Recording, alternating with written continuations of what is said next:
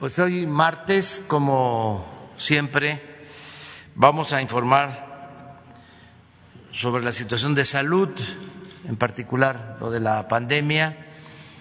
Em, nos va a informar el doctor Hugo López Gatel sobre la situación que prevalece en el país y también eh, vamos a tener información de la llegada de un mayor número de dosis de vacunas, tanto al aeropuerto de Monterrey como al aeropuerto de la Ciudad de México. Y vamos también a informar sobre este plan de vacunación, de cómo vamos y eh, que eh, se está eh, previendo hacia adelante, que este, va a lograrse con el propósito de que se vacune a todos los mexicanos y que podamos cumplir con eh, la meta de vacunar antes de que termine marzo, a finales de ese mes, a todos los adultos mayores del país. Estamos trabajando con ese propósito, organizándonos. Ya eh, inició el Plan Nacional de Vacunación, los preparativos, eh, la integración de brigadas de vacunación para ir hasta las comunidades más apartadas de México. Ya estamos trabajando en ese plan, pero vamos a depender de la disponibilidad de las vacunas y también se están haciendo las gestiones para que se cumplan los acuerdos que tenemos con farmacéuticas y solicitando también el apoyo de gobiernos extranjeros con ese propósito. De modo que vamos a darle la palabra al doctor Hugo López Gatel que nos informe de cómo vamos y también acerca de la vacuna. Adelante, doctor. Muchas gracias, señor presidente. Con su permiso, muy buenos días tengan todas y todos ustedes aquí en la sala y también allá en sus casas o sitios de trabajo. Comentamos sobre la actualización de la epidemia y lo que ya eh, mencionó el presidente sobre el avance de la vacunación. Recordar lo que dijimos el 24 de diciembre de 2020, con la llegada de las vacunas da un giro eh, radical el manejo de la epidemia, no solo en México, sino en el mundo, en los países que ya empezaron a vacunar es muy diferente, sustancialmente diferente, el poder tener un instrumento de protección específica que nos permita controlar la epidemia de manera activa. Las medidas eh, generales de salud pública, conocidas ampliamente y utilizadas en todo el mundo durante 2020, seguirán teniendo su relevancia en la medida en que progresa la vacunación. Pero cada día que pasa en el que podamos estar vacunando, cada nuevo embarque como el que llegará hoy o los embarques que llegarán hoy, cada nueva vacuna que pueda ser incorporada al repertorio nos servirá para tener una velocidad más grande de control epidémico. La priorización que estableció el Gobierno de México, también como lo relatamos el 8 de diciembre de 2020 en este mismo eh, foro, está científicamente planeado, corresponde con las recomendaciones de mejores prácticas de la Organización Mundial de la Salud y coincide con varias de las recomendaciones que en cada uno de los países han hecho los países que ya tienen eh, vacunas. Lo que interesa en esa priorización, en primer lugar, es reducir la mortalidad, eso es crucial, reducir la mortalidad, y de acuerdo con distintos análisis, incluyendo algunos análisis epidemiológicos y modelaciones matemáticas que hizo nuestro grupo técnico asesor en vacunación, si logramos tener esta vacunación priorizando las edades, vamos a lograr reducir la mortalidad en 80% cuando alcancemos 20% de cobertura. Entonces, la ganancia es muy acelerada. Con 20% de cobertura reduciremos 80% de las muertes que se presentarían por la epidemia. Este es un objetivo muy claro y así ha sido trazado para nuestro plan de vacunación. Y eh, otro elemento que queremos comentar es los planes de vacunación requieren una visión de Estado, una visión organizada en todos los estados nacionales. Esto es una recomendación general de la Organización Mundial de la Salud, pero también es la perspectiva que han tenido todos los países.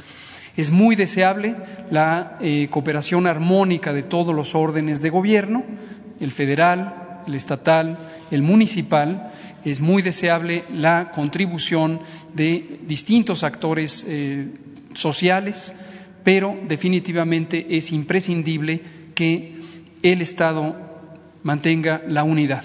Y por eso el Gobierno de México tiene una estrategia de alcance nacional que ha sido conversada con los gobiernos estatales próximamente será nuevamente conversada. El próximo jueves tenemos sesión de trabajo con la Conferencia Nacional de Gobernadores, que es un foro muy amigable con esta eh, organización que representa la mayoría de los gobiernos estatales, en la que tenemos este diálogo muy fluido, muy constructivo, y el presidente de CONAGO, eh, la presidenta de CONAGO, actualmente la eh, gobernadora de Sonora, y el presidente de la Comisión de Salud de Conagua, el gobernador Mauricio Vila Dosal de Yucatán, eh, nos han pedido que presentemos nuevamente la actualización del plan de vacunación ante las y los gobernadores, lo cual haremos con muchísimo gusto para seguir construyendo este esfuerzo conjunto.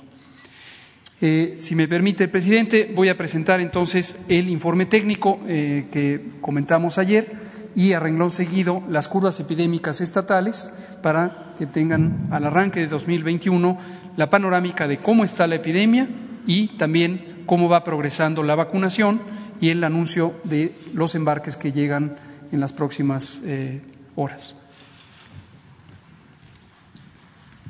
Gracias.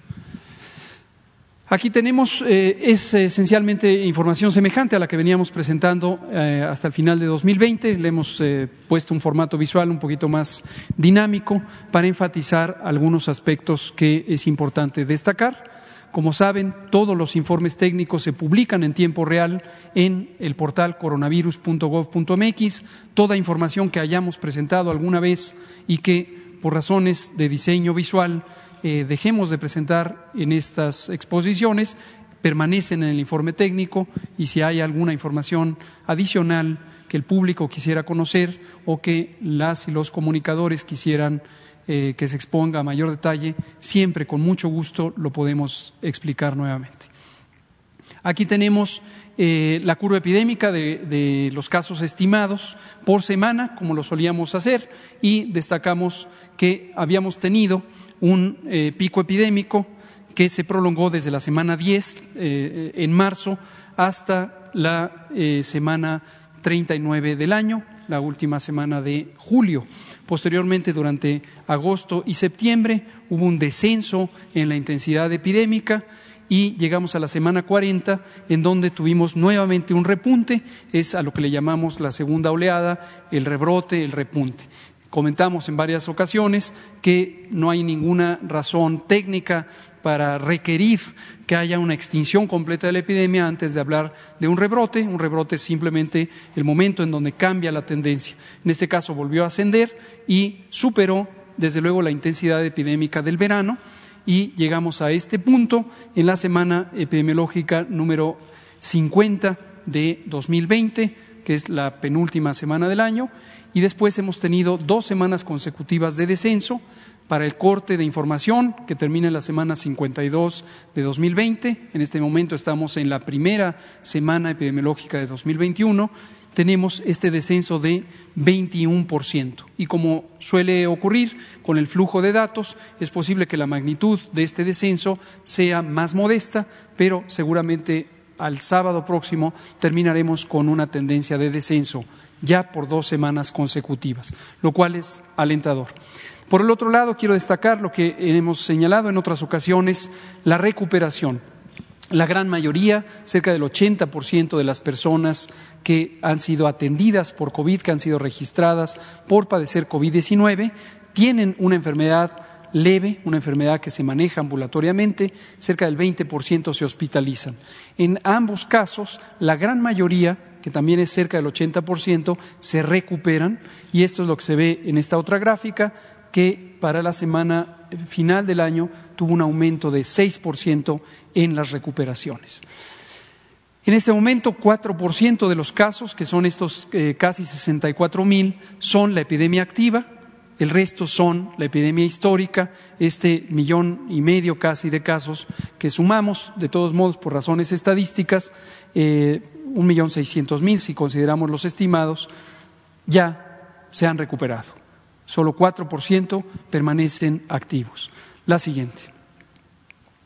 Respecto al porcentaje de positividad, un indicador importante que se usa a nivel internacional, aunque cada país tiene su propia magnitud de porcentaje de positividad, de acuerdo a cómo realiza el muestreo, el uso de las pruebas. En México, que tenemos un enfoque basado en los casos documentados y no en el número de pruebas por eh, realizar, independientemente de la existencia o no de enfermedad, tenemos un porcentaje de 42%. Lo mismo, llegó un punto máximo rumbo a la semana 26 de 2020, esto es en el mes de julio, después descendió y en el otoño ya se ha mantenido con un poco de tendencia a la alza, pero en general alrededor de 38 o hasta 43%. En este momento, 42%. La siguiente, por favor. Esta gráfica que en ocasiones la habíamos presentado, la vamos a incorporar ya sistemáticamente porque da una información complementaria sobre el desenlace más desafortunado de la enfermedad, que es la pérdida de la vida, y es la letalidad. Recordar que la letalidad de caso es la proporción o el porcentaje de personas que lamentablemente pierden la vida cuando tienen COVID, en su mayoría por las consecuencias negativas del virus SARS-CoV-2 sobre el organismo, mayormente el daño pulmonar agudo y otras afecciones eh, comunes. Llegamos a un punto máximo de un poco más de 18% en la semana 17 del año, esto es alrededor del final de mayo, y posteriormente ha ido descendiendo, progresivamente desciende, lo cual es muy afortunado. Esto tiene varias explicaciones, dos de las principales son la mejoría en la capacidad de atención. Los protocolos de atención se fueron refinando en todo el mundo conforme progresó la epidemia, también en México, y la oportunidad de atención. Como hemos mostrado en algunas de las conferencias técnicas de la noche, eh, principalmente la exposición del doctor López Ridaura, hemos tenido un acortamiento del tiempo en que las personas acuden a atención. Y seguimos haciendo este llamado si usted tiene síntomas de COVID y tiene 60 o más años de edad, o tiene enfermedades crónicas, diabetes, hipertensión, inmunosupresión y otras, no se espere. No se espere, acuda a valoración médica. Eso puede ayudar a que disminuya la probabilidad de un desenlace fatal. Aquí lo vemos, estamos en este momento en promedio en 6% y con esta tendencia progresiva a la baja. La siguiente, por favor. Aquí sintetizamos lo que tradicionalmente presentábamos en las gráficas de columnas, que es la ocupación hospitalaria estado por estado.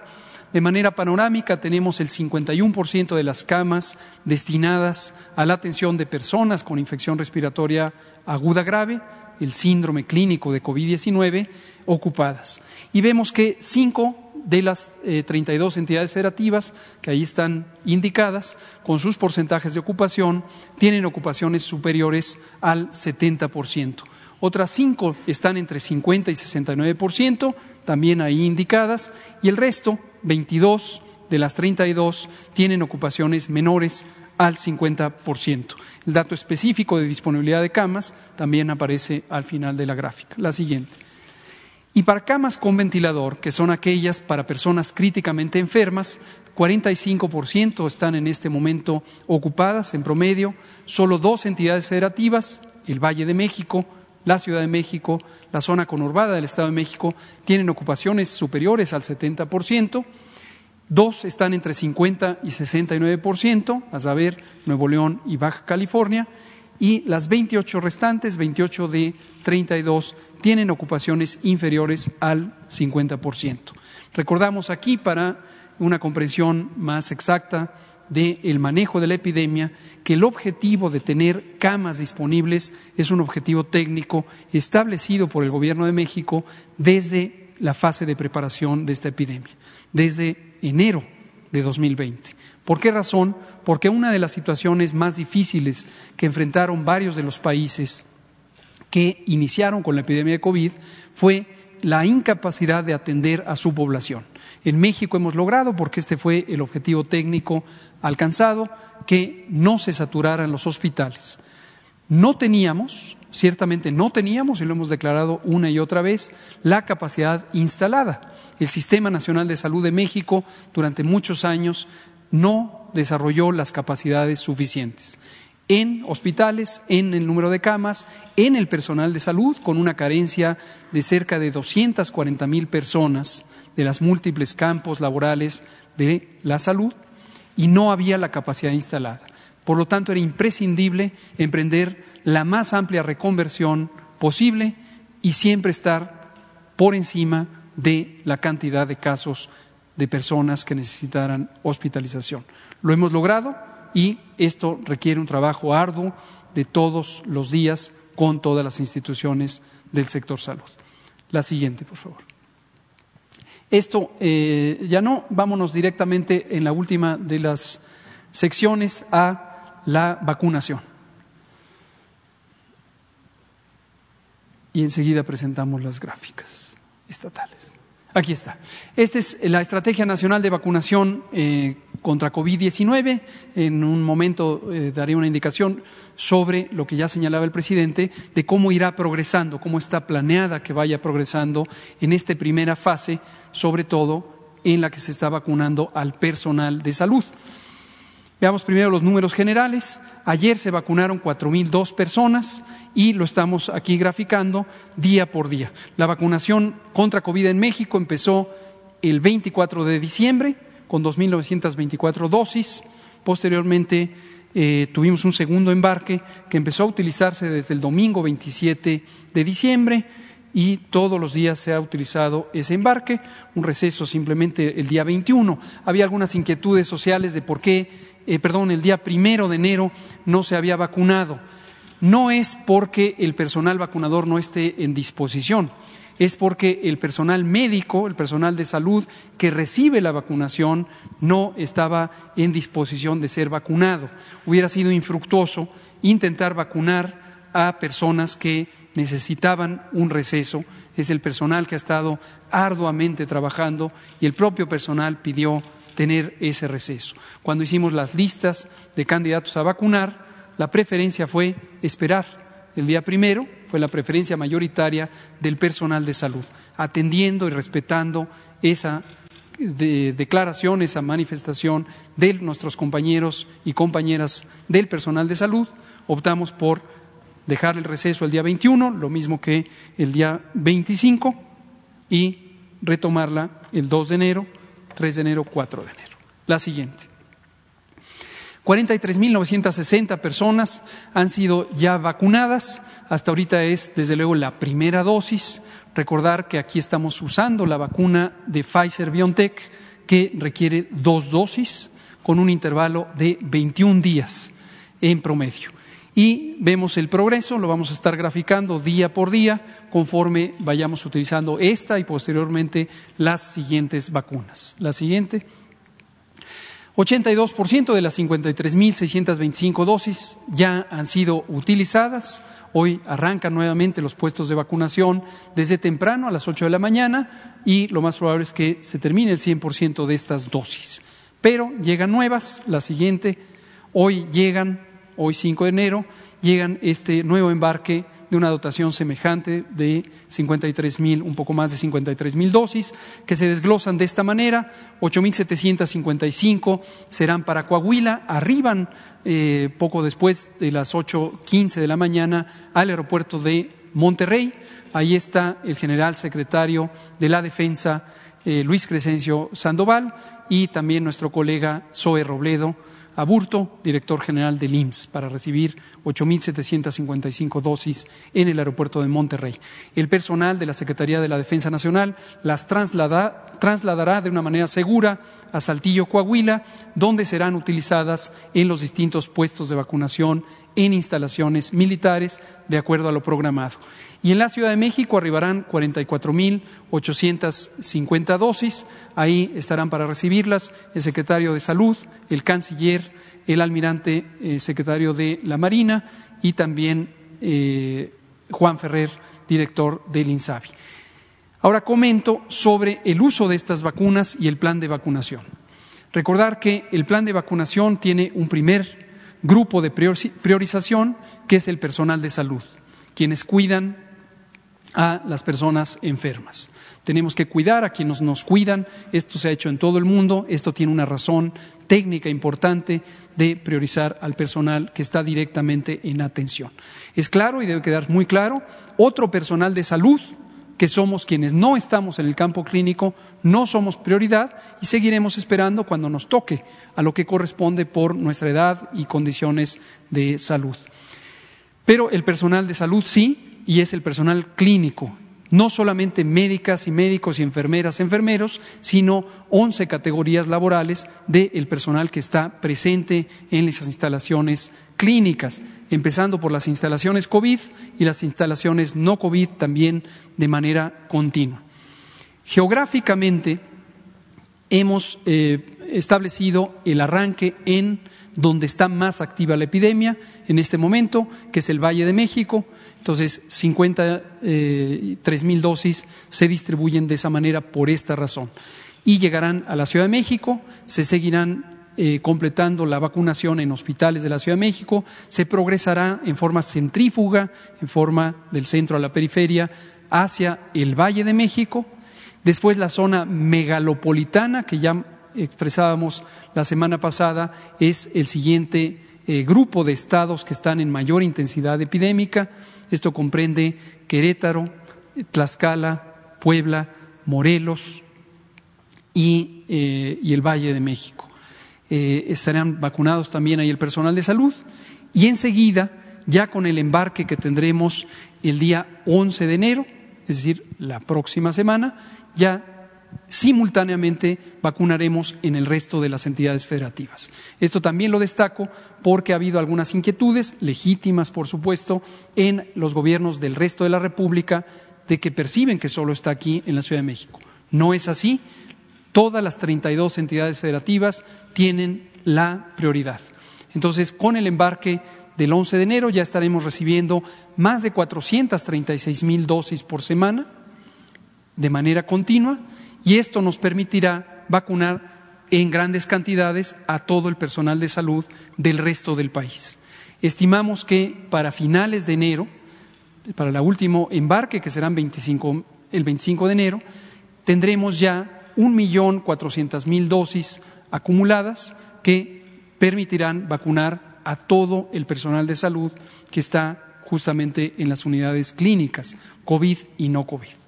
Entonces, todos los estados tendrán esa prioridad.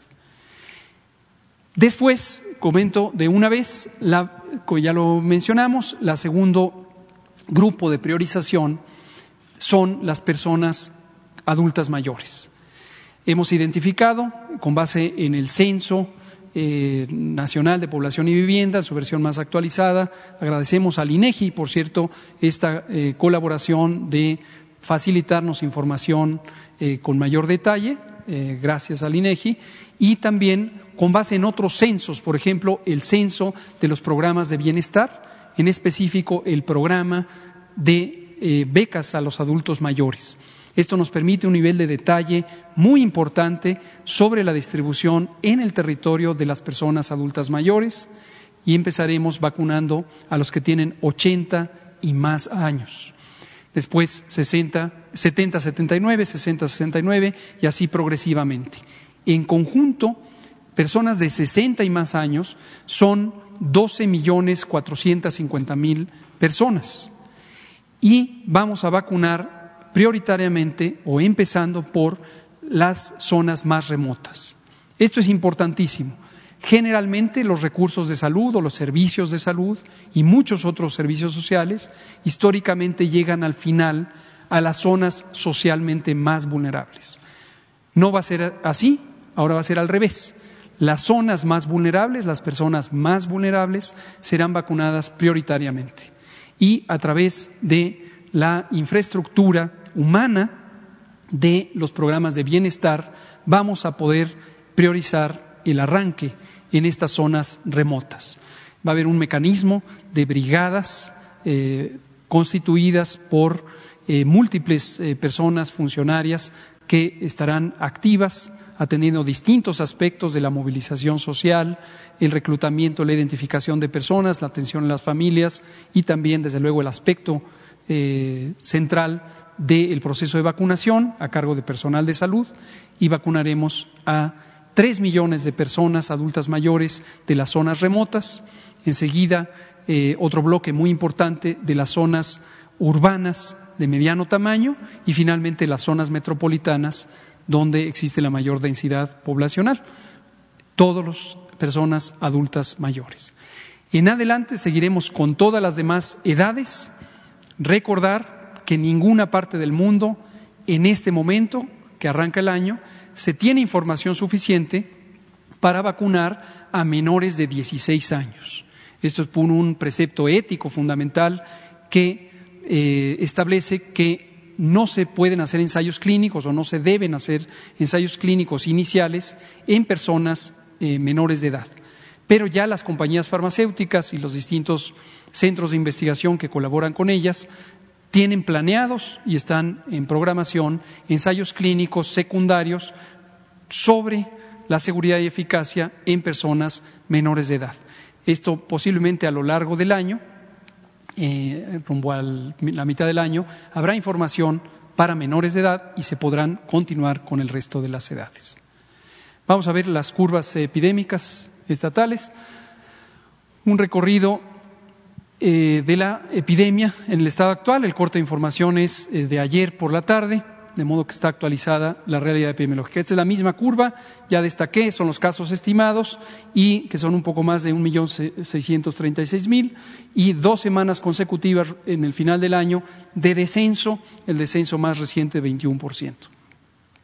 La curva de mortalidad ha continuado todavía en ascenso, el ascenso más reciente es de 3% entre la semana 51 y la 52 y generalmente con un periodo de 15 a 21 días después de los casos, cambia la curva de defunciones en la misma dirección. Entonces esperemos que si persiste el descenso de casos, empezará a ocurrir el descenso de defunciones.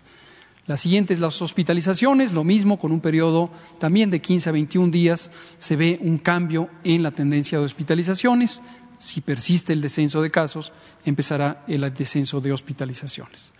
Ahora sí, estado por estado, la misma lógica que hemos comentado todos los martes del pulso de la salud. Vemos aquí los casos estimados, aquí las defunciones en la esquina superior derecha el semáforo vigente en estos momentos que fue actualizado el pasado viernes 2 de enero, 1 de enero.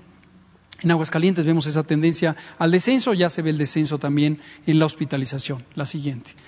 En Baja California también vemos ya dos semanas consecutivas de descenso muy importantes en la tendencia de los casos y vemos ya la primera tendencia, eh, semana de descenso en la tendencia de las defunciones. La siguiente, hospitalizaciones, también ya se ve los primeros días de descenso de las hospitalizaciones. En Baja California Sur, estabilización, tuvo el incremento desde la semana 47, pero llevamos una semana en donde hay eh, ya esta reducción del crecimiento, apenas se empieza a ver también en las defunciones y está ya en semáforo amarillo Baja California Sur. La siguiente. La siguiente. Campeche ha permanecido muy estable desde que empezó a descender, primer estado que pasó a semáforo verde y vemos esta reducción sostenida que se mantiene hasta el momento, lo mismo en las defunciones y lo mismo en la hospitalización. Aquí está. Aquí aprovecho para comentar. Hay un cuarto grupo identificado donde la vacunación va a ser relevante. El grupo técnicamente definido general es necesidades del control epidémico. En este caso es importante porque lo que nos permitirá es avanzar en la normalización de las actividades sociales, concretamente la actividad educativa.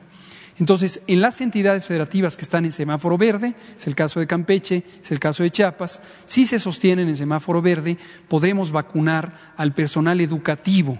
Lo mismo, el personal que está en exposición a eh, los recintos escolares. Y esto nos va a permitir abrir anticipadamente actividades escolares y empezar a recuperar la normalidad social. La siguiente.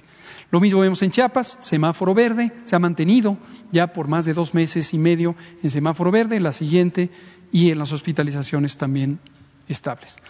Chihuahua, vean ustedes, muy positivo el descenso después de que llegó a estar en niveles muy importantes de saturación hospitalaria, descenso en los casos, descenso en la defunción y descenso en la hospitalización.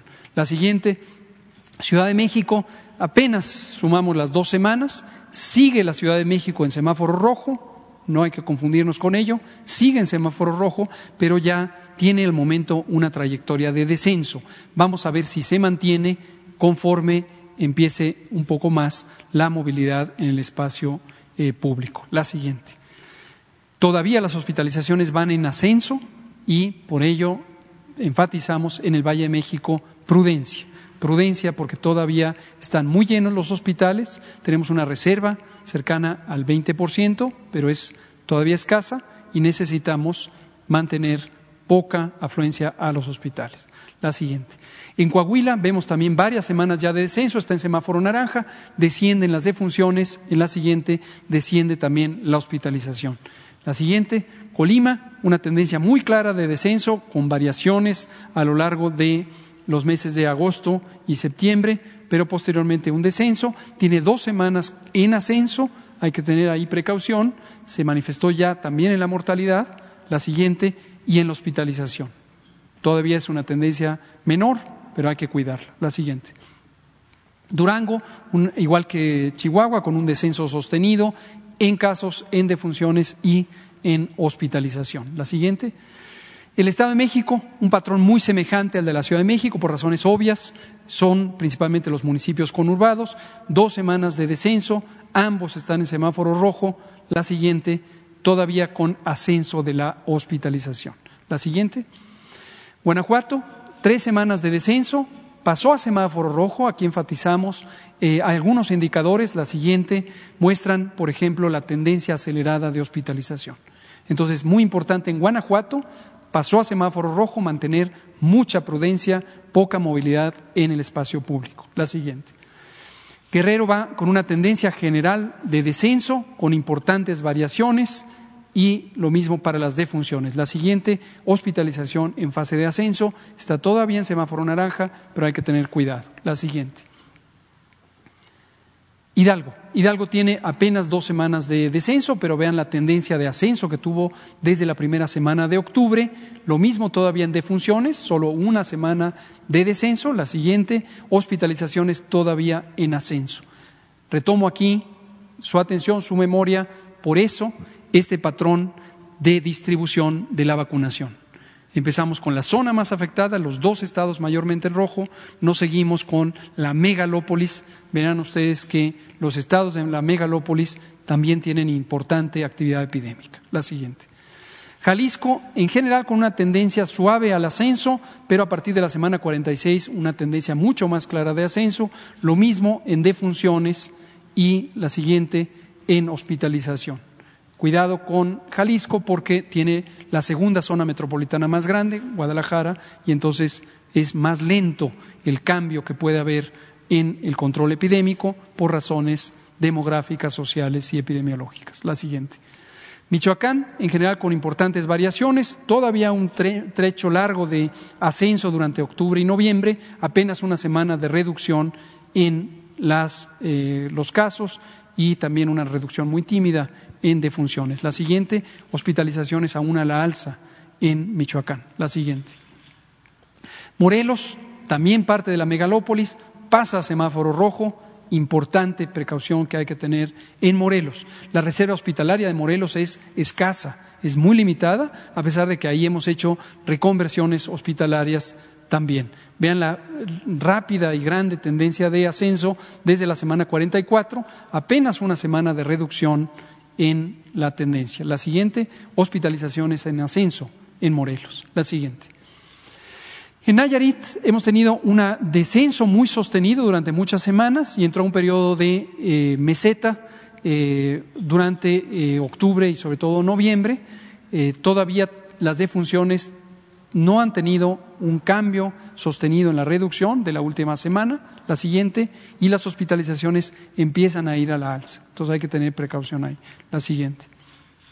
Nuevo León, semejante a Jalisco, y también por mismas razones, zonas metropolitanas grandes con importante movilidad eh, con respecto al resto del Estado y el respecto al, al resto del país, tendencia en general de ascenso con importantísimas variaciones, las defunciones sí van en descenso, la siguiente, pero la hospitalización va en ascenso. Entonces, precaución también en Nuevo León, está en semáforo naranja, pero precaución porque la hospitalización va rápidamente en ascenso y la reserva hospitalaria está en tres cuartas partes de uso. La siguiente. Oaxaca, con mucha variación, pero está en semáforo naranja, se ha mantenido prácticamente desde el mes de agosto en una meseta con importantes variaciones, pero sin una trayectoria de cambio sostenida. Las defunciones están en el mismo patrón. La siguiente, las hospitalizaciones en general en meseta durante todo agosto, septiembre, octubre y noviembre y diciembre, recientemente, en los últimos 14 días, una ligera tendencia de ascenso. Semáforo naranja en Oaxaca. La siguiente. Puebla había tenido un periodo largo de control desde la semana 25, pero a partir del otoño empezó en esta tendencia también importante en ascenso y aunque está en semáforo naranja, el gobierno del Estado de Puebla tomó medidas adicionales para reducir la movilidad lo cual celebramos y respaldamos. La siguiente, tendencia a la alza en la hospitalización en Puebla, y aunque tiene todavía un poco menos de la mitad de la reserva hospitalaria disponible, esta se puede agotar rápidamente. La siguiente. Querétaro es parte de la megalópolis junto con Puebla, Morelos eh, y los otros estados mencionados. Tendencia progresiva de ascenso desde el mes de agosto y llevamos cuatro semanas de, o tres semanas de reducción, está ya en semáforo naranja. Ojalá se mantenga esta tendencia a la reducción. La siguiente, vemos que la hospitalización todavía está en fase de ascenso. La siguiente. Quintana Roo retorna a su semáforo amarillo, lo cual es positivo, a pesar de que tiene esa zona de ascenso desde la semana 46, se ha mantenido con buena reserva hospitalaria. La siguiente, y vemos cómo no está en una velocidad importante de ocupación hospitalaria. Eso es positivo, le permite tener más de 70% de reserva hospitalaria sin que amenace con agotarse. La siguiente. San Luis Potosí, lo mismo que eh, pasó en otros estados, desde la semana 40 entró en esta zona de meseta, lleva ya cinco semanas continuas de reducción, está en semáforo naranja, la siguiente, la hospitalización estable y tiene casi el 80% de disponibilidad hospitalaria, 78%. La siguiente. En Sinaloa es el estado que ha tenido el trayecto más largo de reducción, sin embargo, está en semáforo naranja porque, vemos la siguiente, la tendencia de hospitalización está estable, pero algunos indicadores de porcentaje de positividad y de eh, mortalidad hicieron que pasara a semáforo naranja. La siguiente. Sonora tiene también esta fase en donde empezó a aumentar desde el otoño, lleva una semana apenas de reducción, está en semáforo naranja, la mortalidad todavía acumula varias semanas de ascenso, la siguiente lo mismo que la hospitalización. La siguiente. Tabasco, eh, semejante a Puebla, es un patrón muy semejante a Puebla, reducción sostenida durante eh, el, verano, llegó el otoño y empezó a subir, apenas tiene dos semanas de reducción y todavía no se refleja reducción en la mortalidad, aunque es una mortalidad considerablemente menor comparado con otros estados. La siguiente, y la hospitalización, una ligera tendencia en ascenso, Todavía buena reserva hospitalaria, casi el 70% de disponibilidad. La siguiente. Tamaulipas, patrón semejante, reducción y estancamiento durante el otoño y lo que va del invierno, de funciones también en la misma tendencia, la siguiente, y hospitalizaciones en general estables, muy ligera tendencia al aumento, tres cuartas partes de disponibilidad hospitalaria. La siguiente. Tlaxcala es muy notorio cómo desde la semana 40, primera semana de octubre, empezó con una fase de ascenso muy acelerada y apenas lleva la primera semana de reducción. La mortalidad también tuvo esa tendencia de incremento muy acelerado y todavía no se ve claramente reducción. La siguiente, en su hospitalización, tendencia rápida a la ocupación hospitalaria con una reserva hospitalaria menor, apenas arriba del 57%, tiene 57%. La siguiente. Casi para terminar, Veracruz, en general reducción, luego una zona de meseta y las defunciones también están en esa zona de meseta. Está en este semáforo amarillo, la siguiente, y la hospitalización, una tendencia muy ligera a la alza, con 70% de disponibilidad hospitalaria. La siguiente. Yucatán en general con tendencia a la baja, también tuvo variaciones importantes eh, a partir del otoño, está en semáforo naranja, la mortalidad va en descenso, la siguiente, la hospitalización estable y tiene una amplia reserva hospitalaria, 91%. La siguiente. Finalmente, el estado de Zacatecas, que también, junto con el conglomerado de estados de la zona centro-norte, Chihuahua, Coahuila, eh, Durango, tuvo un ascenso muy importante, ya lleva cuatro semanas de reducción, reducción también en la mortalidad y reducción en la hospitalización. Va en buena tendencia. Entonces, en resumen, tenemos una epidemia aún activa, tiene un patrón en parches, como lo hemos destacado ya desde el mes de junio del año pasado. En este momento hay algunos estados que fueron aquí destacados que tienen tendencias a la alza, hay otros que encontraron ya su punto de estabilidad y tenemos dos estados en semáforo verde que son en orden de aparición Campeche y Chiapas, que nos dan oportunidades de otras modalidades del control epidémico orientadas a la reactivación de actividades muy sustantivas para la sociedad, como el sector educativo. Un programa de vacunación que arrancó el 24 de diciembre, fuimos de los primeros países del mundo, los primeros 10 países del mundo en arrancar la vacunación, el primero en América Latina, y somos en este momento el número 13 en términos de el número de vacunas por millón de habitantes, somos el primero en América Latina.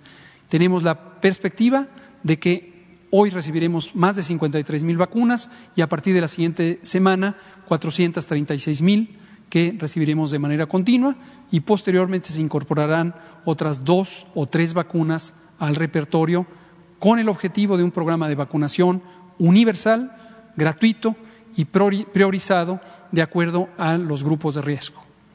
Esto es todo, presidente. Permiso.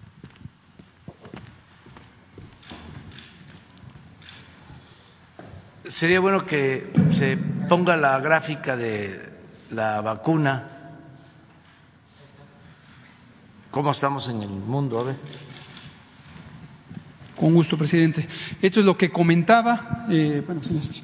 Aquí se ve, eh, esta es una gráfica que está actualizada con las distintas fuentes oficiales. Hay servicios de información como el de la Universidad de Oxford o la propia Organización Mundial de la Salud eh, o el de Johns Hopkins que eh, hacen los resúmenes de la actividad epidémica del mundo, incluyendo ahora los programas de vacunación. Vean ustedes, están ordenados de acuerdo al criterio del porcentaje de vacunación, que es lo que está en la columna número 3 Aquí está amplificado. Veamos los primeros 13 hasta llegar a México. El primero es Estados Unidos, que fue el que inició eh, la vacunación. Le sigue China, Israel, Reino Unido, Rusia, Alemania, etcétera. Ningún país de América Latina hasta llegar a México, por eso es claro que somos el primer país. Hasta el corte de ayer nosotros teníamos 43.960 dosis utilizadas que representan hasta el momento 0.03%. Desde luego es el arranque, es una proporción pequeña. Pero lo que destacamos con esta eh, información es el orden, la oportunidad de los países. Esto, como hemos comentado muchas veces, fue producto de haber identificado desde el principio la oportunidad de tener vacunación y de no esperar a que aparecieran las vacunas, de tener una actividad eh, muy importante de búsqueda de vacunas, de establecer convenios, luego precontratos, luego contratos, de participar también en el mecanismo solidario que estableció la Organización Mundial de la Salud, el mecanismo COVAX, y tener ya aseguradas dotaciones de vacunas. Algunos países que están más abajo en esta lista incluyen eh, varios países europeos. Vean, por ejemplo, ahí está Finlandia, Bulgaria, Austria, Austria eh, bueno, ahí está Costa Rica como país latinoamericano que había sido mencionado. Eh, está Argentina, está Chile, me parece que hasta abajo está Francia, uno de los países también importantemente afectados por la epidemia. Francia, 33. Entonces, básicamente aquí lo que se trata es de no perder el ritmo, no parar, continuar. Como decía yo hace unos minutos en la apertura de este mensaje, esto da un giro muy importante. El manejo de una epidemia con vacuna es muy diferente al manejo de una epidemia sin vacuna. No bajar la guardia, en tanto no se logre una proporción sustantiva de cobertura, todavía debemos continuar con las distintas medidas de precaución, la sana distancia como medida fundamental, el uso de cubrebocas, el lavado de manos, el no congregarse en grandes cantidades en el espacio público, etcétera. Pero ya con la vacuna vamos a reducir la mortalidad de manera muy importante en 80% cuando alcancemos 20% de cobertura. En su momento los países que alcancemos alrededor del 60% de cobertura, esto va a significar un punto cercano al umbral de lo que técnicamente se conoce como inmunidad de manada o inmunidad de rebaño, en donde la eficiencia de la transmisión del virus se reduce sustancialmente. Y eso puede significar también que sin necesidad de llegar al 100%, ya tengamos un cambio en la intensidad epidémica. Si esto lo logra un número sustancial de países en el mundo, sobre todo los países que tienen las movilidades poblacionales fuera de sus territorios eh, con mayor magnitud, va a significar también para el mundo un punto de inflexión en la reducción de la epidemia. Presidente.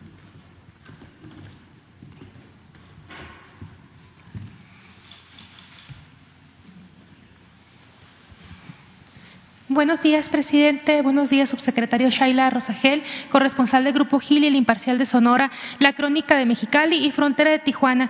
Preguntarle, presidente, eh, ¿cuánto van a llegar las vacunas eh, contra COVID-19 a Baja California y a Sonora?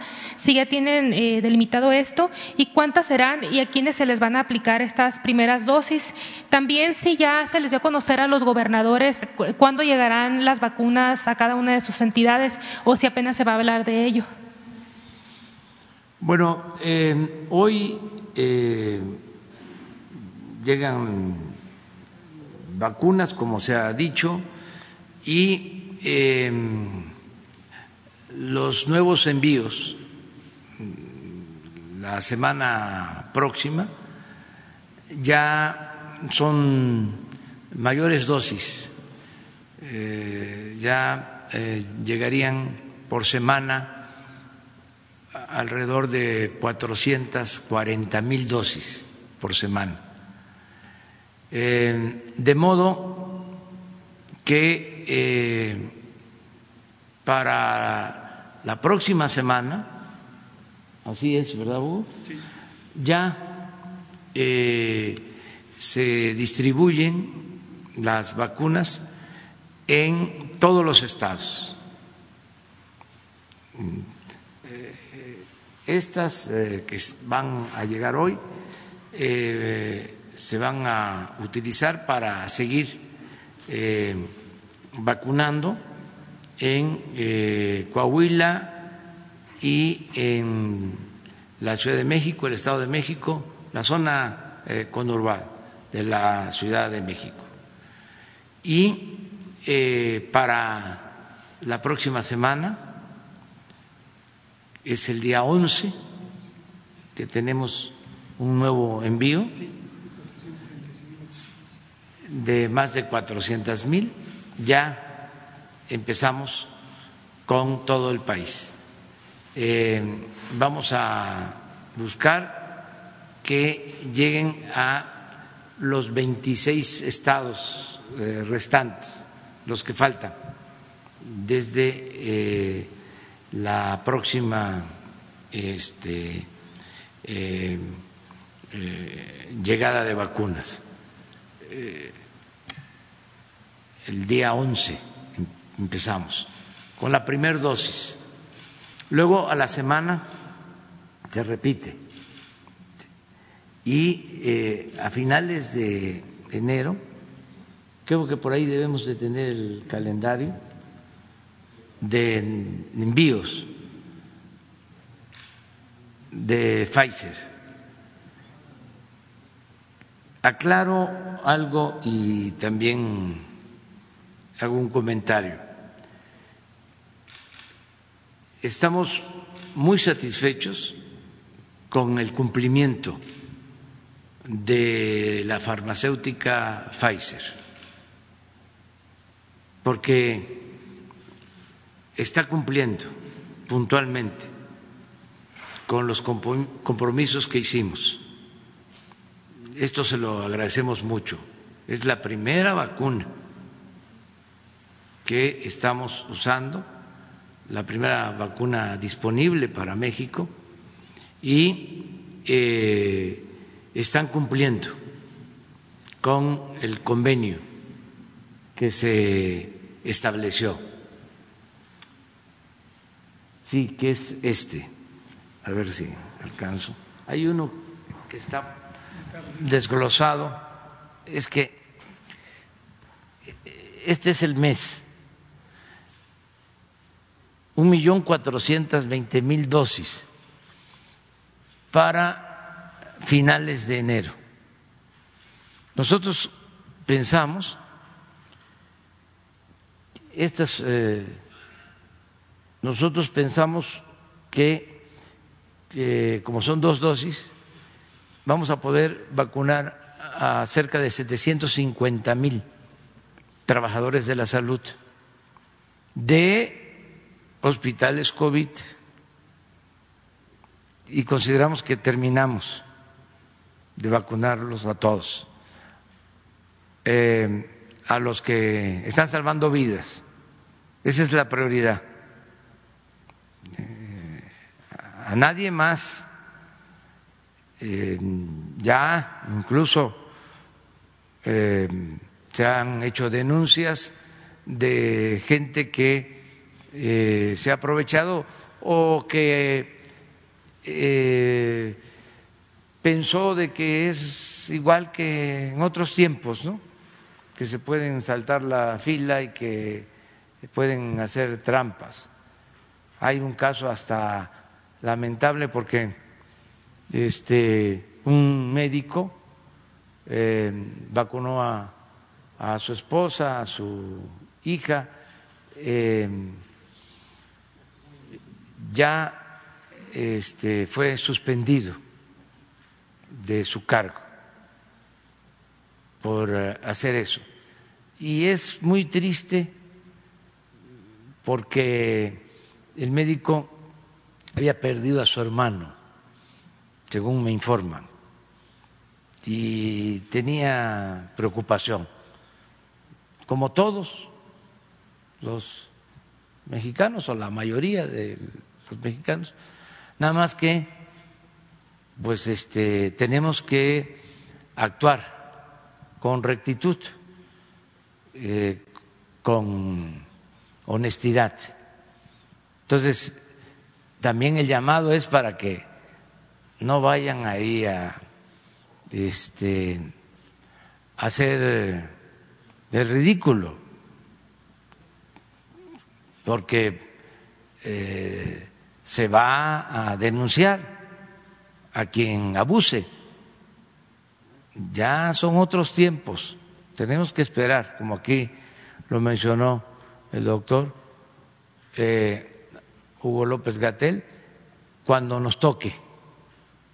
Y a todos nos va a tocar y nos vamos a apurar para que eh, antes de que termine marzo los que tenemos más de 60 años ya estemos todos vacunados antes de que termine marzo.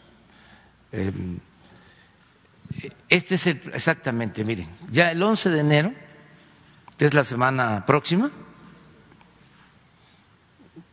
436 mil dosis. El 18, 436 mil. Y el 25, 436 mil. Del 25 ya tenemos el millón cuatrocientas mil dosis. Terminamos ya en enero, les decía, con los trabajadores de la salud que están en hospitales COVID. Y eh, seguimos la vacunación. Se va a establecer el día de hoy ya eh, el nuevo pedido a Pfizer para continuar. Esta vacuna que es muy buena y que este eh, es la que se tiene, eh, se puede aplicar más fácilmente en las ciudades por eh, el sistema de enfriamiento que requiere, las bajas temperaturas y son dos dosis. Entonces, se va a seguir. Pero estamos buscando eh, tener, contar con la vacuna Cancino de farmacéutica, una farmacéutica china, porque es eh, una sola dosis y eh, no requiere de mucha refrigeración. Con esa vacuna eh, podríamos comenzar la vacunación en las comunidades más apartadas del país, con los adultos mayores. Ya estamos, les decía yo, integrando eh, las brigadas. Van a participar alrededor de 120 mil personas servidores públicos y también voluntarios para ayudar. Estamos hablando de eh, vacunar primero en diez mil centros integradores. Son comunidades eh, estratégicas, un centro integrador es una comunidad estratégica a la que acuden otras pequeñas comunidades. Entonces, tenemos eh, organización en diez mil. Acuérdense que además de esas eh, comunidades o centros integradores, hacia abajo hay 280 mil localidades pequeñitas y dispersas. Entonces, son eh, 280 mil y 10 mil centros integradores de esas 280 mil. Hacia arriba de la pirámide hay cerca de 2.500 municipios o cabeceras municipales y ya más arriba las 32 entidades federativas o 32 estados. Esa es la estructura poblacional. Entonces, vamos a comenzar abajo, en donde eh, vive la gente eh, más eh, marginada, los adultos mayores. Entonces, estas brigadas, estas diez mil brigadas, eh, van a vacunar en estos 10 mil centros integradores en una semana, en una semana, en cada centro integrador a 300 adultos mayores. De modo que si son 10 mil eh, centros integradores, en una semana el propósito es vacunar teniendo eh, la vacuna, la disponibilidad de la vacuna, vamos a poder vacunar a tres millones de adultos mayores de las comunidades más apartadas. Esto en cada centro integrador una semana. Es una brigada integrada por 12 miembros, 12 eh, servidores públicos.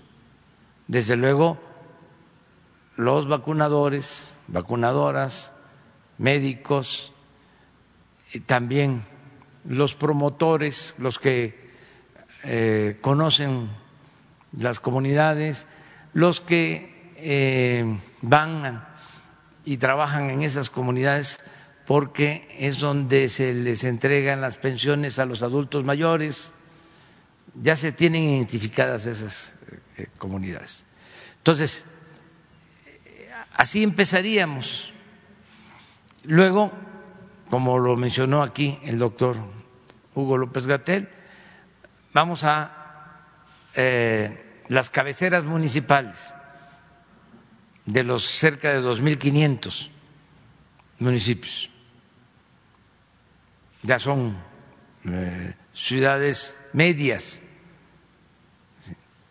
también con adultos mayores, de 60 hacia adelante. Y eh, ya el mismo equipo, la misma brigada, eh, llega a las ciudades grandes. Ahí no actúa eh, una sola brigada. Iztapalapa, por ejemplo, es la demarcación territorial que tiene más adultos mayores. Entonces, ahí son muchas brigadas, pero siempre con la meta de 300 eh, eh, vacunados o vacunadas, 300 eh, cada semana por brigada. En el caso de las comunidades apartadas, llega la brigada con todo su equipo, desde luego con las vacunas,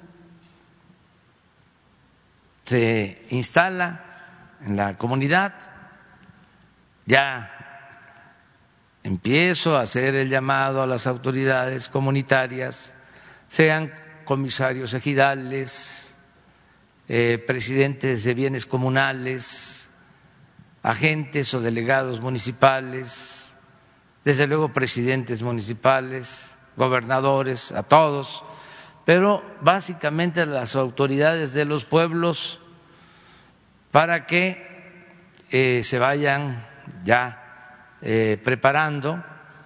Llega la brigada y en el sitio donde se atiende a los adultos mayores cuando se les entrega su pensión o en la escuela o en la unidad médica rural o en la plaza,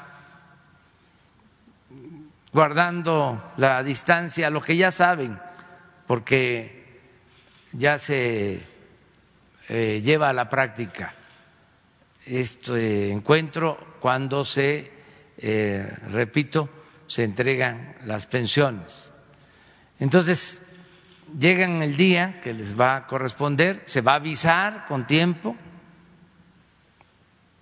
ya está ahí la brigada, dos días se va a aprovechar para este, entregar la pensión que corresponde al bimestre y ahí se vacuna.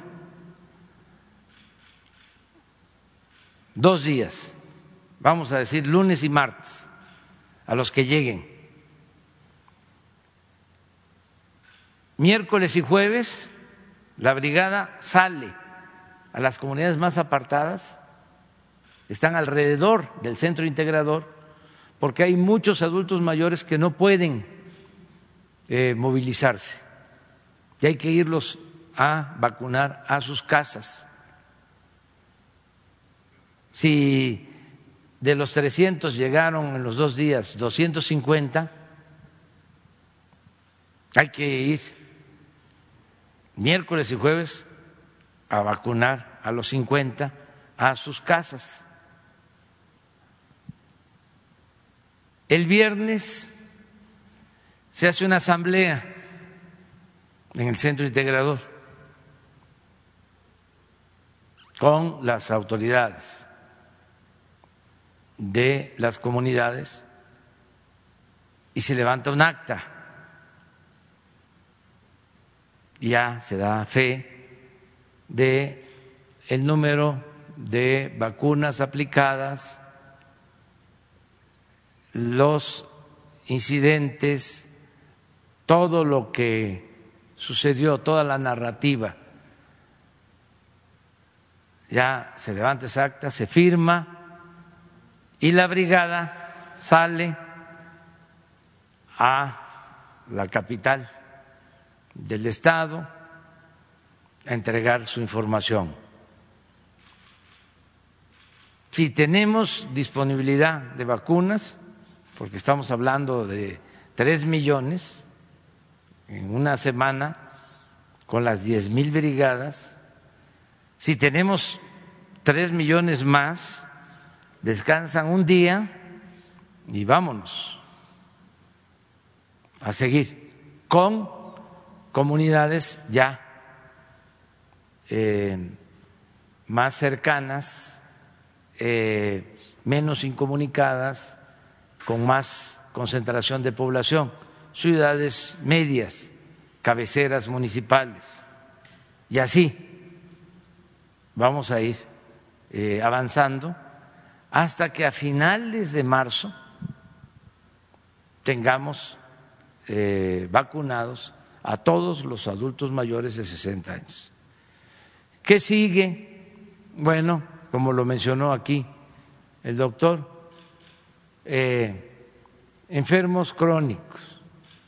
Muchos están ya en la edad de esta población preferente de 60 y más, pero otros tienen menos de 60.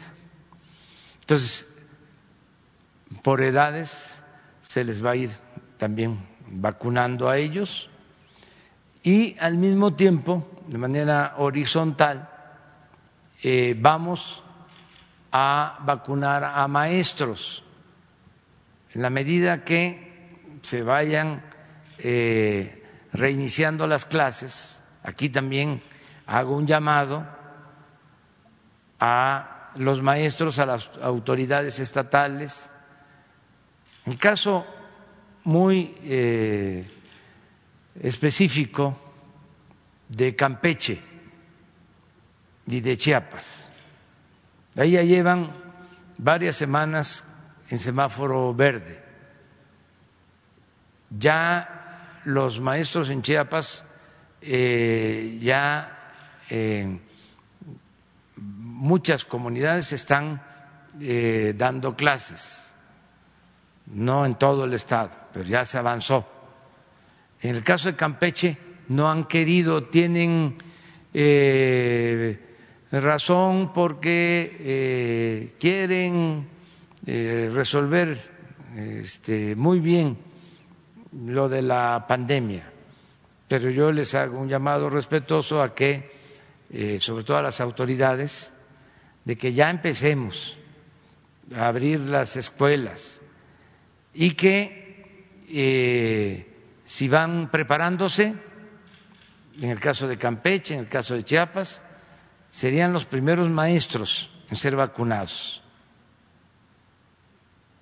En el caso por ejemplo, de Campeche y de Chiapas, por tratarse de maestros, sí podríamos aplicar la vacuna, la Pfizer, porque este, pueden ser eh, movilizados a los centros de vacunación dos veces los maestros.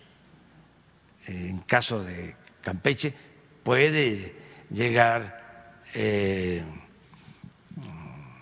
la vacuna por avión a Ciudad del Carmen, que es un aeropuerto este, importante, y a Campeche, incluso a Mérida, y eh, podemos vacunar a los maestros de Campeche. En su momento, al tener ya vacunados también a los adultos mayores, pero ya que este, se pueda este, para reiniciar eh, la escuela, porque lo principal es el derecho a la vida, es el principal derecho humano, nada más, el derecho a la vida. Y esto está relacionado con el derecho a la salud. Pero también tenemos que garantizar el derecho a la educación. Tenemos que ir hacia la eh, normalidad educativa. Ese es un propósito. Entonces, por eso la aplicación de la vacuna a maestros. Aquí vamos a estar hablando de estos temas para que eh, todos estén informados de cómo se va a llevar a cabo este plan de vacunación. Gracias, presidente. Una segunda pregunta. El... Al día siguiente, porque ese es el tiempo de salida sí. y llega el 12. En vez del 11 llega el 12, en vez del 18 llega el 12. Sí, es buena la este, explicación.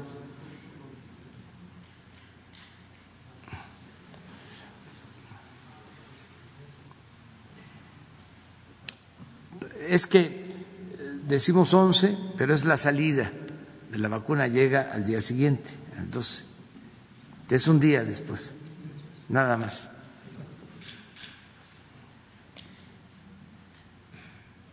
Y eh, reiterar nuestro reconocimiento a Pfizer, porque han cumplido Presidente, una segunda pregunta. El gobierno de Sonora dio a conocer que planea adquirir eh, la vacuna y que está en pláticas con Pfizer, con Moderna y, y, con AstraZeneca. ¿Cuál es su postura sobre este plan del gobierno de Sonora y si autorizará la COFEPRIS estas adquisiciones que proyecta hacer Sonora y cuándo se daría esa autorización?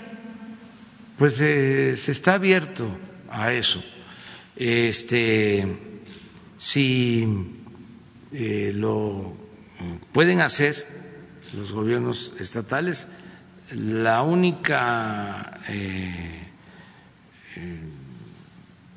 posibilidad que hay es de que eh, presenten a COFEPRIS el único requisito o el trámite que presenten a, COFEPRIS la solicitud y que anexen el contrato del el número de vacunas adquiridas con la entrega que va a ser este en este caso eh, Pfizer. Nosotros no tenemos información, la verdad, de que ninguna farmacéutica esté llevando a cabo este, acuerdos de este tipo con gobiernos locales pero no nos oponemos para que no se vaya a malinterpretar. Es lo mismo que se dijo acerca de si podían empresas comercializar la vacuna, dijimos sí. Entonces, eh, luego supe que hicieron una gestión los eh, responsables de las empresas eh, farmacéuticas de México y les dijeron que sí a partir de junio o julio. Entonces, esto pues eh, se entiende independientemente de la cuestión legal, de que corresponde eh, al gobierno federal toda la política de salud, la aplicación de la política sanitaria, independientemente de eso, pues tiene que ver con los contratos que se hagan para tener nosotros la este, vacuna Pfizer. Eh, llevamos meses tratando con eh, los eh, responsables de la farmacéutica. Llevamos sin exagerar, seis meses. Es más, otorgando anticipos. Ya hemos entregado siete mil millones de pesos. Tenemos disponibles 25 mil millones. O sea, porque son contratos. Entonces, eh, si no se tiene eso, pues este no se obtiene la vacuna, no es tan fácil. Nosotros somos de los primeros en el mundo en contar con la vacuna porque nos adelantamos. Bueno, hasta propusimos en la ONU el mecanismo para evitar el acaparamiento de las vacunas y fue una resolución aprobada casi por unanimidad en la ONU. Entonces, no es que estemos eh, eh, empezando a ver lo de las vacunas. No, ya llevamos mucho tiempo y estamos trabajando todos los días. Ayer, por ejemplo, desde las cinco de la tarde hasta las ocho o nueve tratando el tema vacunas. Eh, ya el plan de vacunación, ya la conformación de las brigadas, todos. Pero esto es diario. Lo que sí puedo comentarles a todos los ciudadanos de Sonora, que en igualdad de circunstancias les va a llegar la vacuna o sea, que van a tener vacunas como la van a tener en Yucatán, en Chihuahua, en Chiapas, en Campeche, en Tabasco, en Coahuila, igual, igual. Presidente, preguntarle también, eh, no solamente se ha conocido del caso del, del médico que, que vacunó a, su parte de su familia, sino se han ya conocido otros casos. El fin de semana se, se conoció de un caso y, son con, están ocurriendo estos casos pues con las primeras dosis que están llegando. ¿Cómo le va a hacer el gobierno para impedir que, personas que no les toca todavía vacunarse pues se salten la fila y, y se vacunen? Ahora que lleguen más vacunas y que se haga todo esto, que llegue a los municipios, a los estados, ¿cómo se va a digamos, a, impedir que la gente eh, pues se aproveche y, haga uso de, influencias. Mire, la brigada, eh, decía yo, está integrada por 12 personas, mujeres y hombres. Son cuatro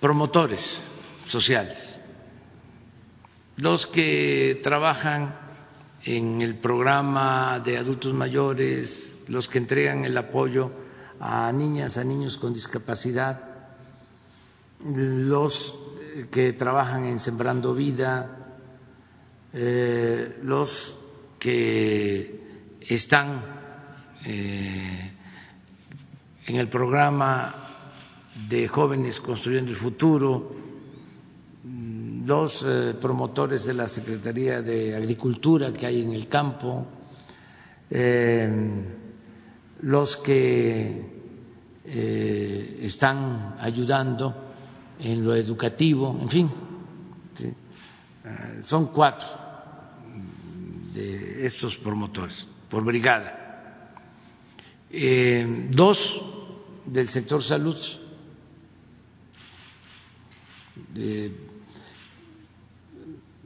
doctores, enfermeras, enfermeros, promotores de salud de los programas El IMSS Bienestar, del ISTE, de los servicios médicos de la Secretaría de la Defensa, de Marina, de INSABI, de ahí van a salir dos. ya llevamos cuatro de promotores, dos que son los que van a vacunar, son seis. Eh, cuatro de las Fuerzas Armadas que van a ir en la brigada. tres de la Secretaría de la Defensa y uno de la Secretaría de Marina. y dos voluntarios o voluntarias. Así se integra. Entonces, la brigada va a cuidar que eh, no haya abusos todos vamos a cuidar eso. Incluso eh, los lugares en donde va a permanecer eh, la vacuna, los centros de refrigeración, no es de que se va a dejar en cualquier parte, no va a haber vigilancia en todo. La Guardia Nacional va a participar por completo en todo el operativo de vacunación, a cuidar las vacunas, para que no haya desvíos o no haya maldad de gente que quiera este, que las cosas no se hagan bien. Entonces, vamos a estar muy pendientes, pero sobre todo eh, nos va a ayudar la misma gente del pueblo, como siempre porque sí hay casos, ¿no? De gente que abusa, pero no eh, es eh, la mayoría. Nuestro pueblo es muy responsable y es honesto. Es una de las características principales del pueblo de México, su honestidad. La mayor riqueza de México es la honestidad de su pueblo. Entonces, yo estoy seguro que nos van a ayudar a que todos demos un buen ejemplo,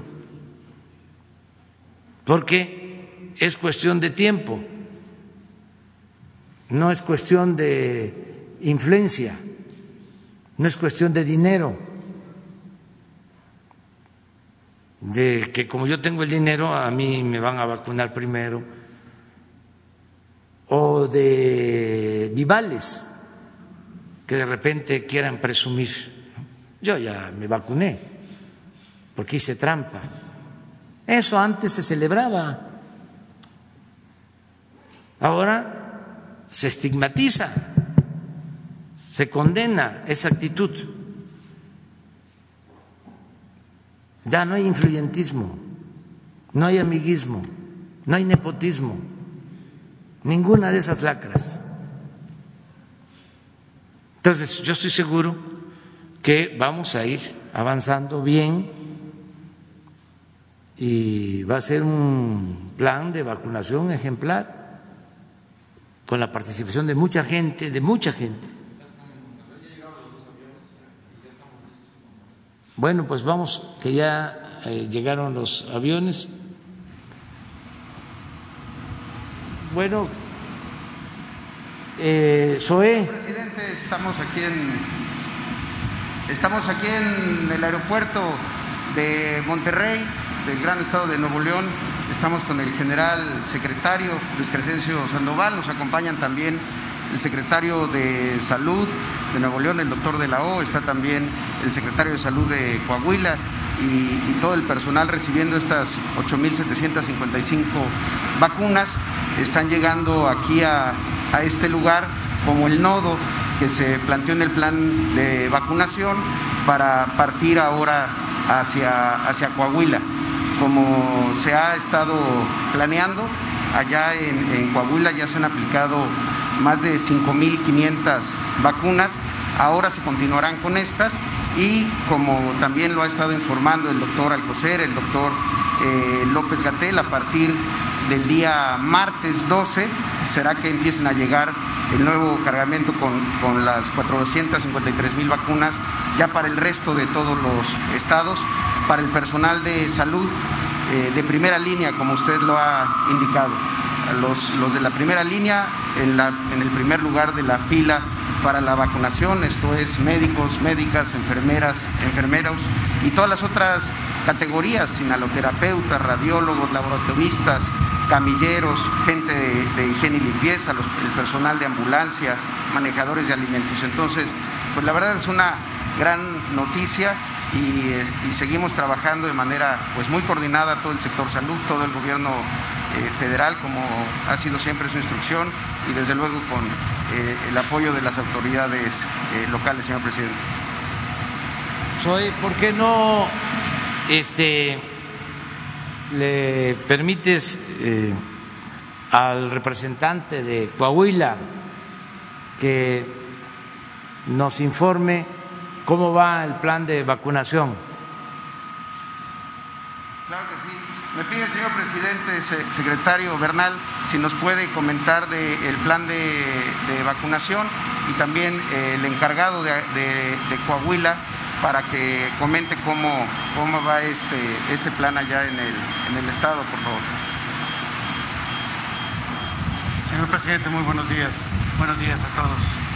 Eh, un saludo de parte del gobernador Miguel Ángel Riquelme y agradeciendo toda la disposición federal para que Coahuila se hubiera visto favorecida con estas 17.500 vacunas.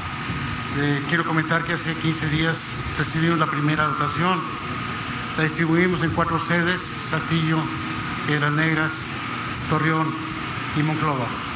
Eh, estas aplicaciones eh, se crearon las listas por los directores de los hospitales para que fueran primero los de primera línea.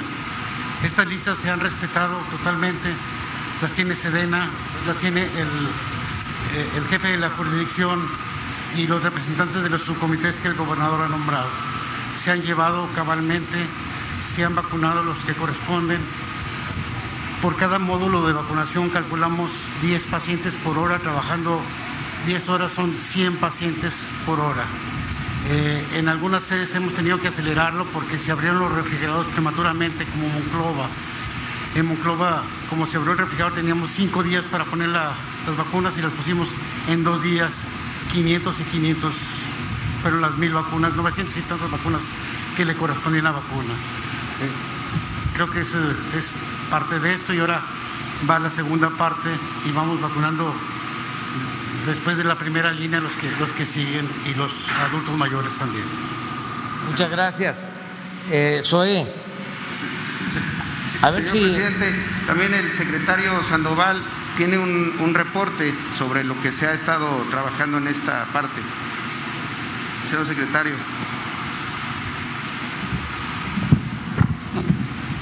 Señor presidente, de conformidad a, sus instrucciones, tenemos listo la parte logística para que a partir de este aeropuerto aquí en Nuevo León, eh, nuestro personal vaya acompañando las vacunas hasta Saltillo.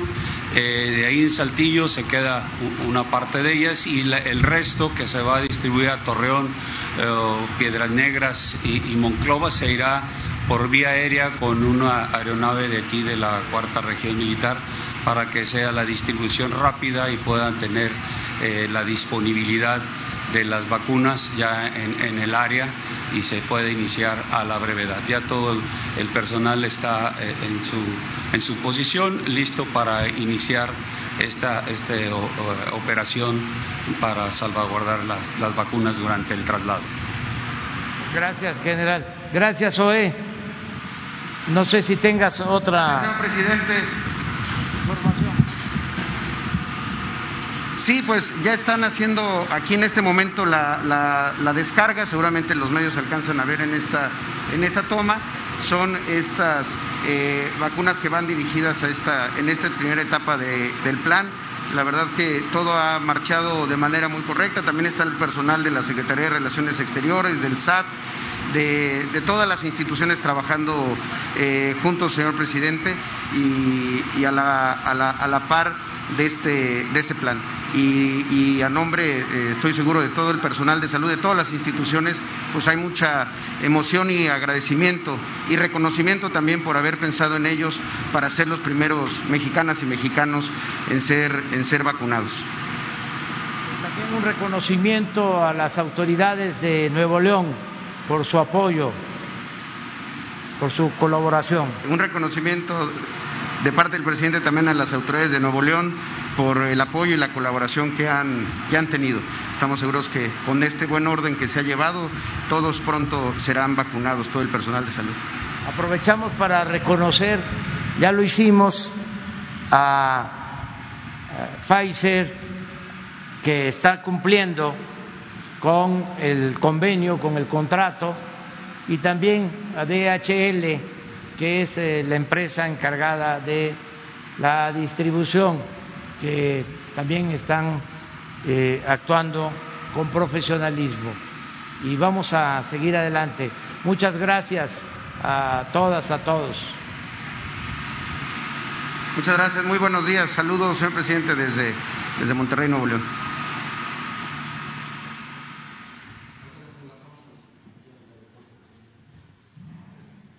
Bueno, pues seguimos.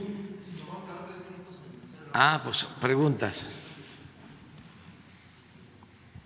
Una pregunta rápida en estos tres minutos que tenemos eh, de break. Eh, sería para el doctor López Gatelo, para usted, presidente, eh, en cuanto a este tema que tocaba mi compañera Sheila, creo que es muy importante la cuestión de la distribución y también de que no haya quien se brinque la fila. Ayer en la conferencia de medios que daba la jefa de gobierno se va a conocer otro caso aquí en la Ciudad de México, un líder sindical que se brincó la barda y ellos iban a implementar un código QR. No sé qué tan conveniente sea en estos tres minutos que tengamos si nos pueden responder rápidamente.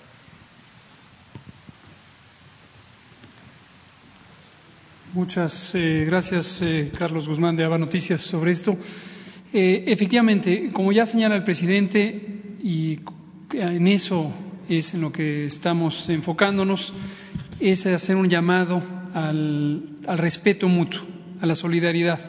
Ante un fenómeno, lo hemos venido haciendo durante todo 2020, ante un fenómeno masivo de estas proporciones, siempre es importante que todos tengamos consideración de los demás, que todos tengamos muy claro que no existimos solo nosotros mismos, sino que existen otras personas. En términos técnicos es muy interesante porque el uso óptimo de un recurso de, prevención, como son las vacunas, depende de su uso ordenado. Si las vacunas fueran consideradas solo mercancías, en donde cada quien, de acuerdo a sus posibilidades, eh, va, la compra, acude, se la pone, se pierde por completo la perspectiva técnica que hace que las vacunas sean un recurso óptimo para la sociedad. La manera de optimizarlo es que se use ordenadamente si es sujeto de acaparamiento o de especulación, se pierde eso. Eso no solamente en la dimensión local o en un país, sino en la dimensión nacional. Precisamente el planteamiento que hizo el presidente López Obrador a la Organización de Naciones Unidas para evitar el acaparamiento tiene, además de un respaldo en principios éticos fundamentales, un eh, sentido técnico muy importante. Si entre los países hubiera acaparamiento y se distribuye de manera desigual la vacuna, el rendimiento que tiene para controlar la pandemia es menor.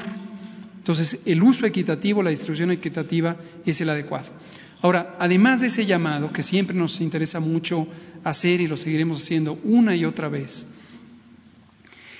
en términos prácticos, hemos implementado este tema del QR. No es un tema local, no es un tema de la Ciudad de México. La base del sistema de información que implementamos ahorita para arrancar la vacunación tiene un instrumento que le llamamos el pase de vacunación, en analogía con los pases de abordar de las aeronaves.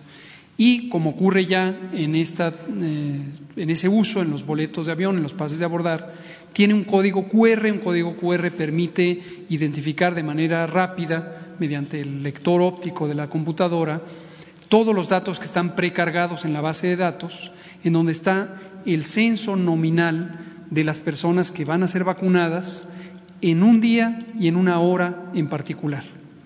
Esto va a ser más difícil tenerlo cuando sea eh, otros eh, miembros de la sociedad, que no sea solo el personal de salud, pero estamos trabajando en ello para también tener censos nominales y entonces trabajar directamente cada una de las personas de acuerdo al turno que le toca, que a su vez deriva de la priorización técnica.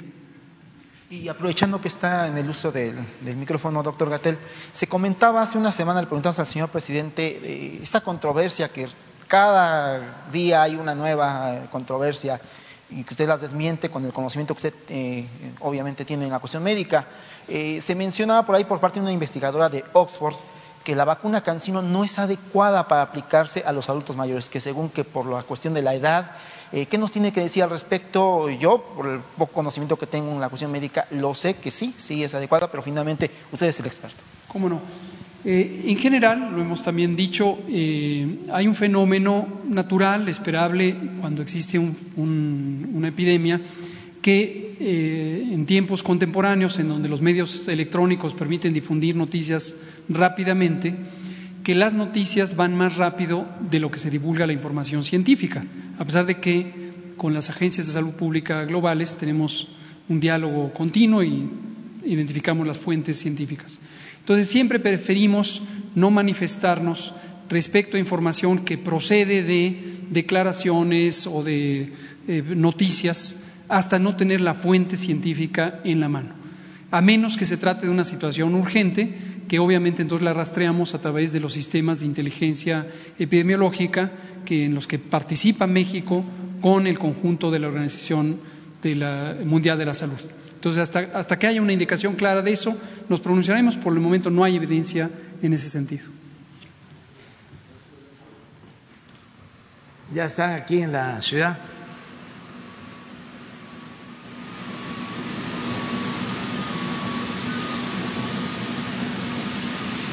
Adelante, doctor Alcocer. Muy buenos días. Muy, muy buenos días. ¿Me escuchan? Sí, perfectamente. Muy, muy buenos días, señor presidente. Mucho gusto en saludar a los compañeros allá en, en la conferencia de hoy. Muy buenos días a todas, a todos ustedes. Saludo con afecto a quienes presiden este cuarto arribo de vacunas de Pfizer.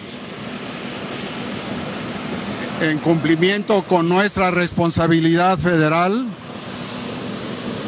hoy informamos de la noticia nuevamente de tener disponibles vacunas eficaces y seguras contra el COVID-19, como es la vacuna de Pfizer BioNTech a quien agradecemos enormemente su disposición de, eh, eh, proporcionarnos estas vacunas. También es importante informar que no es solo contar con las dosis suficientes, sino también es necesario lograr que lleguen en condiciones seguras a la población que la recibirá. Pues les recuerdo que la vacunación será universal y gratuita. De hecho, todo este camino llamado la logística es compleja, pues requiere de transporte, de almacenamiento, de distribución y de la aplicación de las vacunas, como es el caso que requieren mantenerse en temperatura controlada y requieren ser aplicadas en una segunda dosis a los 21 días. El principal objetivo es que la población mexicana cuente con vacunas seguras y eficaces. Los beneficios potenciales son de vacunarse son evitar casos nuevos, disminuir las hospitalizaciones y desde luego no tener más tristes defunciones. Para ello logramos y realizamos la priorización de la población a vacunarse, considerando en primer lugar a los trabajadores de la salud que están al frente de la atención de pacientes infectados por el SARS-CoV-2 y que con quienes ya hemos empezado desde el 24 de diciembre. Y desde luego a los adultos mayores, a nuestros padres, a nuestros abuelos, a nuestros viejos. Por ello, hoy recibimos con, gusto, con esperanza para muchos, el cuarto arriba, arribo de vacunas.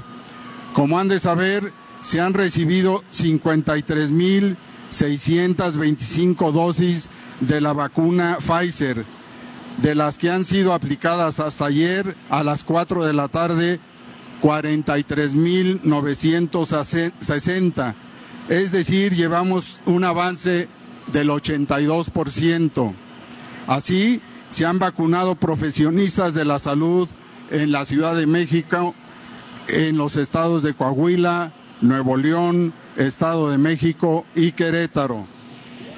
Hoy recibimos 53.605 dosis, 8.755 ya depositadas en Coahuila y 44.850 en la Ciudad de México.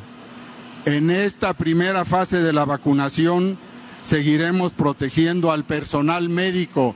Para ello ya contamos con un censo de todas las entidades estatales y en esta breve ceremonia, la primera del año, nos mantiene unidos a todos y les recuerdo, a todos nos tocará.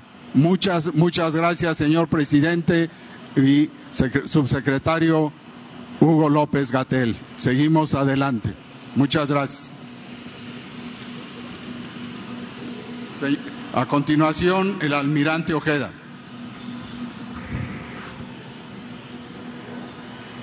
Muy buenos días. Muy buenos días, señor presidente. Nos encontramos aquí en el aeropuerto y sin duda hoy también es una fecha muy importante para quienes formamos parte del gobierno de México, al igual que para las y los mexicanos. Como ya sabemos, recibimos un nuevo cargamento de vacuna que habrá de ser distribuido y aplicado en la población en todo el territorio nacional las Fuerzas Armadas, nuestro glorioso ejército, nuestra querida Guardia Nacional y desde luego también nuestra Secretaría de Marina Armada de México, nos sumamos al esfuerzo del gobierno federal para la distribución, el resguardo y desde luego la aplicación de la vacuna contra el COVID-19. Las y los mexicanos pueden estar seguros que juntos ganaremos esta batalla la salud y el bienestar de nuestro muy querido México será recobrado. Muchas gracias y le cedo la palabra al licenciado Marcelo Ebrat. Bueno, muy breve, eh, buenos días. Se está recibiendo hoy el cargamento, ya lo explicó aquí el doctor Alcocer, como estaba programado. Eh, yo quisiera nada más reconocer el esfuerzo que ha hecho Pfizer, BioNTech, la empresa que está produciendo estas vacunas, así como eh, DHL que se ha encargado del, del transporte y lo están haciendo en tiempo y forma conforme estaba programado. Ya el próximo embarque serán cifras considerables, más allá de 436 mil vamos a recibir la próxima semana y ya el sector salud está listo para manejar esos volúmenes de vacunas que colocan a México entre los primeros del mundo en su plan de vacunación. Eh, también tenemos noticia, como ustedes saben, de que el día de ayer se aprobó AstraZeneca, que es otra vacuna aprobada en México y ya muy próximamente iniciarán la producción en nuestro país para surtir a México con 77.4 millones de dosis y a toda América Latina con 250 millones de dosis de la vacuna AstraZeneca. Buenas noticias para México. Buen día.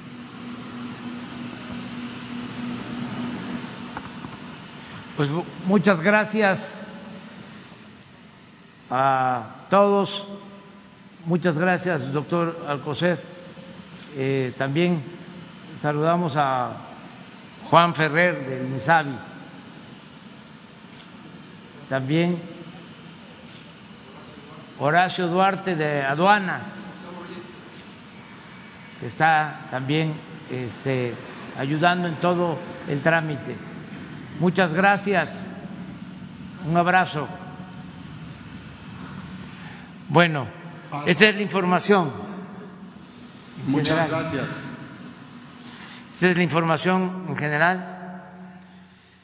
Si les parece, nos quedamos este, hasta aquí y mañana seguimos. Mañana. Bueno, muchas gracias de todo corazón. Gracias.